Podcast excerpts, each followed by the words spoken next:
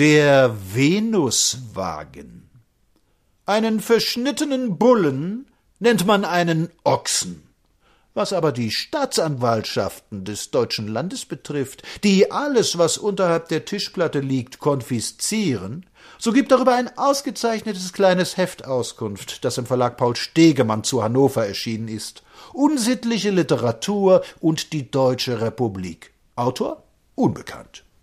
Wenn ich manchmal, so ich überhaupt nicht einschlafen kann, zu diesem Behufe die alten Jahrgänge der Schau und der Weltbühne durchblättere, dann merke ich, dass es wohl möglich wäre, unsere alten Aufsätze, die Glossen meines Freundes Wrobel, die Gedichte meines entfernten Bekannten Tiger, all das langsam der Reihe nach unverändert wieder abzudrucken. Es ist aktuell und bleibt aktuell der preußische Subalternbeamte, Berliner Polizei, die Zensur, die Schule mit dem Oberlehrer, der sich heute Studienrat nennt, also den Titel, aber nicht die Röllchen gewechselt hat, wie einst im königlich preußischen Mai, wie einst im Mai. Auch das Verhalten der Richter und Staatsanwälte gegen Produkte der Kunst oder kunstähnliche Erzeugnisse. Es hat sich nicht gewandelt. Das kleine Heft gibt einen ausgezeichneten, ruhig und sachlich geschriebenen historischen Aufriss der erotischen Literatur und endet mit einer geradezu vernichtenden Kritik der deutschen Gerichtspraxis. Mit Recht. Ich muss sagen, dass es ein würdeloser Zustand ist, wenn für Bilder von Korinth oder Zille für gute Romane, die das immerhin nicht ganz unwichtige Thema der Erotik straff und scharf behandeln, dass für solche Publikationen von der Verteidigung jedes Mal ein Heer von Sachverständigen aufgeboten wird, das gewöhnlich von dem besserwissenden Gericht geringschätzig abgelehnt wird. Dafür haben sie ihren Brunner Gekündigt wird in Deutschland niemand. Dass solch ein Beamter mäßigsten Stils noch an verantwortlicher Stelle arbeiten darf, ist ein sachlicher Fehlgriff der vorgesetzten Dienststelle. Will man ihn aus Prestigegründen halten? Das ist nicht nötig. Er hat keines mehr zu verlieren.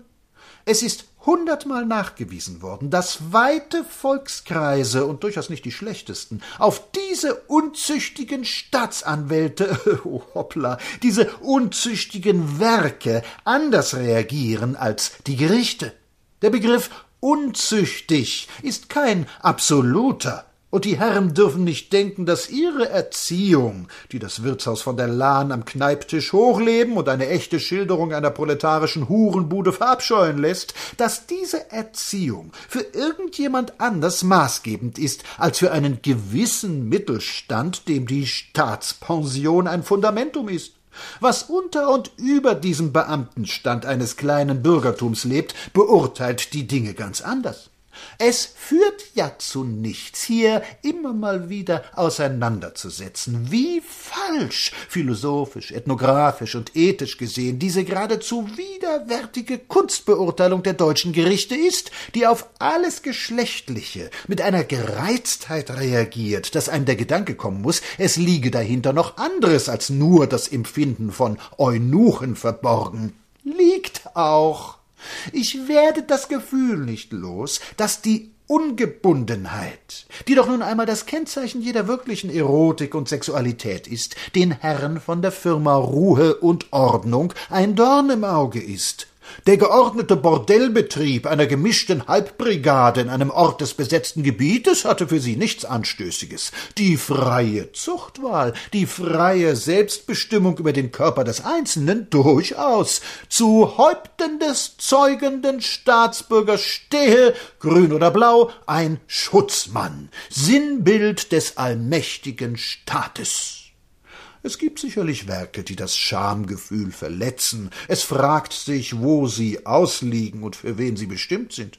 Ein absoluter Maßstab existiert nicht, und der behördliche ist der letzte an Wert. Die überhebliche Art der deutschen Verwaltungsbehörden, die sehr unangenehme Strategie der Gerichte, in Zweifelsfällen das objektive Verfahren einzuleiten und nur das Buch zu beschlagnahmen und unbrauchbar zu machen, ohne den Autor anzurühren, die freche Beleidigung, die darin steckt, mit Rute und Peitsche durch ungarische Mädchenpensionate kulturell und künstlerisch wichtigen Novellenbänden gleichzustellen, das ist mein Deutschland, das Land der Paragraphen. Wir werden uns von keinem Staatsanwalt verbieten lassen zu lesen, was uns behagt. Zum Glück reicht der Arm der Gschamigen nicht bis zu unserer Bibliothek, und ich habe mir bisher immer noch all das verschafft, was ich zu sehen begehrte.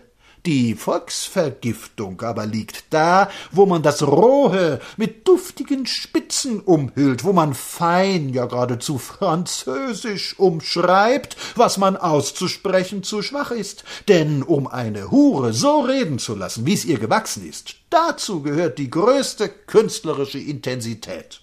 Mein Name ist Scheder und abermals in fünfhundert Jahren komme ich desselben Wegs gefahren, und dann wird immer noch eine geistesschwache Rechtsprechung dastehen und Pornographie, Kunst und grazile Unterhaltung in einen Topf werfen und nicht fühlen, wie ihre widerwärtigen Auslegungen des Paragraphen 175, dessen reichsgerichtliche Kommentare wohl das ekelhafteste darstellen, das sich die Fantasie ausmalen kann, wirklich unzüchtig sind und das Schamgefühl gröblich verletzen, und wie man die Sittlichkeit, ein Wort, das sich allenfalls noch für ein Couplet-Refrain eignet, jedes Mal dann hervorholt, wenn man sich mit Menschen gezankt hat und nun aufschreiend bemerkt, was man jahrelang hingehen ließ, wie man Gerichte ihre tintigen Finger in die Betttücher senken lässt, so maßt sich hier der Staat ein Recht an, das ihm nicht zusteht.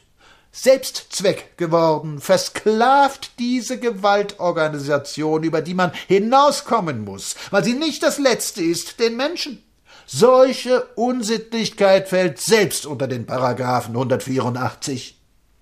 Kostet dieser Aufsatz einem Landgerichtsdirektor die Pension? Braucht sich auch nur einer danach zu richten? Können wir ihm in der Karriere, in der Geltung beim Apparat unter den Kollegen schaden? Nein. Also bleibt alles beim Alten.